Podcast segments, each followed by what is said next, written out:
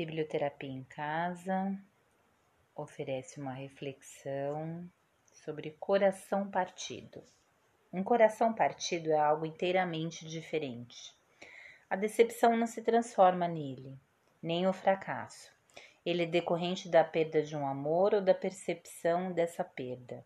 Só quem pode partir meu coração é alguém, ou algo como meu cachorro, embora parte de mim realmente acredite que meu cachorro é uma pessoa, a quem eu tenha dado.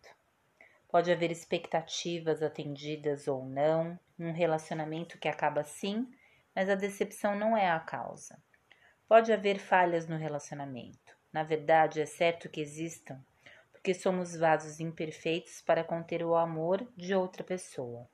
Mas elas não são a causa de um coração partido. Isso é o que acontece quando se perde um amor. Pode vir da rejeição de uma pessoa amada. A dor é mais intensa quando o indivíduo pensava que a outra pessoa amasse também. Mas a expectativa da retribuição do amor não é obrigatória.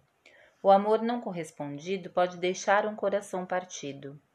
A morte de um ente querido é de partir o coração. Não se espera que as pessoas vivam para sempre, e a morte não é culpa de ninguém apesar do tabagismo, da alimentação ruim, da falta de exercícios ou o que quer que seja. Mas mesmo assim, ela corta o coração.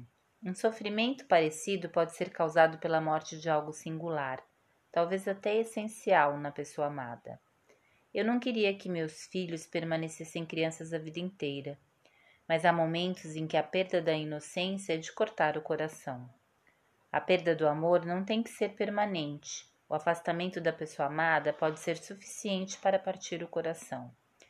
Uma mudança na pessoa que amo pode ser uma coisa boa, pode ser um crescimento pessoal significativo e vou ficar contente e orgulhoso com isso. Mas a mudança também pode modificar o relacionamento e partir meu coração. A lista continua. Há uma infinidade de maneiras pelas quais um coração pode ficar partido.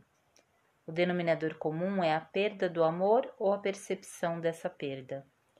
Amar com algum nível de intensidade e sinceridade é se tornar vulnerável. Antigamente, eu dizia aos casais que se uniam pelo matrimônio que a única coisa que eu podia afirmar com certeza é que eles magoariam um ao outro. Amar é conhecer a perda do amor. Um coração partido é inevitável a menos que optemos por nunca amar ninguém. É exatamente isso que muitas pessoas fazem. Essa é uma carta lida de Joy para Brené Brown no livro Mais Forte do que Nunca. Caia, levante-se, tente outra vez.